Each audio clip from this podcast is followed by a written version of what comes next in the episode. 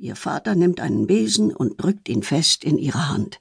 Aber ich war das wirklich nicht, entgegnet Petronella. Frag doch Philine.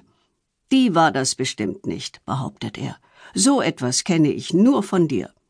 Dann dreht er sich um und lässt sie mit dem ganzen Durcheinander einfach allein. Petronella schmollt. Das ist ungerecht, murmelt sie. Absichtlich fegt sie ganz langsam die feuchte Blumenerde und die Grassamen zusammen. Die Tonscherben kommen auf einen Haufen. Beleidigt räumt sie ihre dreckige Jeans, eine klitschnasse Unterhose und ihr Unterhemd in den Wäschekorb und denkt verärgert darüber nach, wer dieses Chaos bloß angerichtet haben könnte. Die Gießkanne ist umgekippt.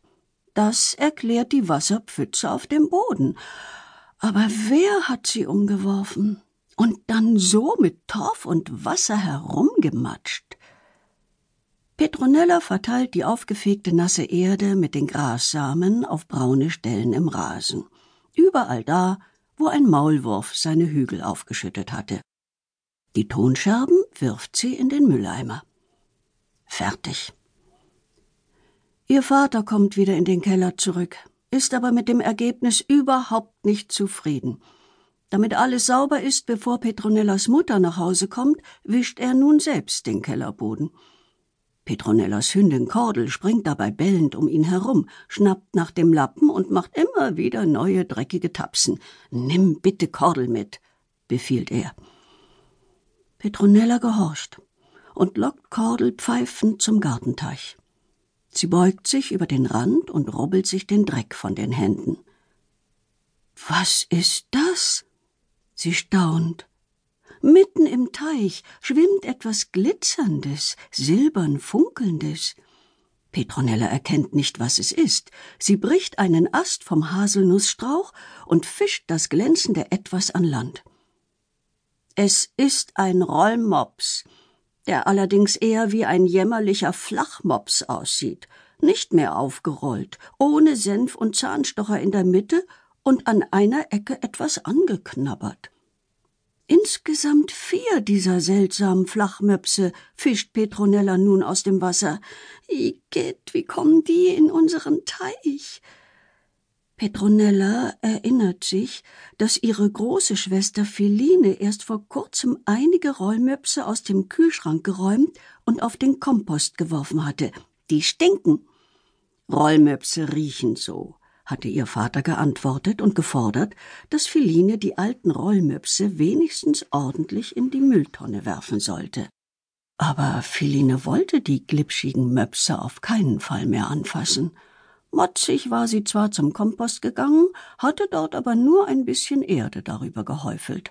So konnte sie keiner mehr sehen. Nun waren sie wieder da. Mira mag Fisch, denkt Petronella. Vielleicht hat sie die alten Rollmöpse hierher geschleppt. Aber ihre Katze ist wasserscheu und nie und nimmer hätte sie hinbekommen, was Petronella nun entdeckt. Auf einem großen flachen Stein liegen die kleinen Holzspießchen, die normalerweise die Rollmöpse im Glas zusammenhalten, alle fein säuberlich nebeneinander. Noch so etwas Komisches, denkt Petronella und beschließt ihrem Vater lieber erst gar nichts davon zu erzählen. Wenn es kein Mensch war, dann war es ein Tier, überlegt sie. Aber welches Tier kann kleine Spieße aus Rollmöpsen ziehen, Senf abwaschen und ist sich dann doch zu fein, sie aufzufuttern? Welches Tier matscht gerne mit Torf? Am Abend legt Petronella sich auf die Lauer. Sie schleicht im Schlafanzug mit ihrer Taschenlampe und ihrem Teddy unterm Arm in den Keller. Sie hockt sich auf einen umgedrehten Eimer und beobachtet die Katzenklappe. Durch sie muss der geheimnisvolle Kellergeist gekommen sein. Lange passiert nichts. Deshalb versucht es Petronella mit einem Trick. Sie stellt einen gefüllten Futternapf mit feuchtem Katzenfutter vor die Katzenklappe. Wieder passiert nichts.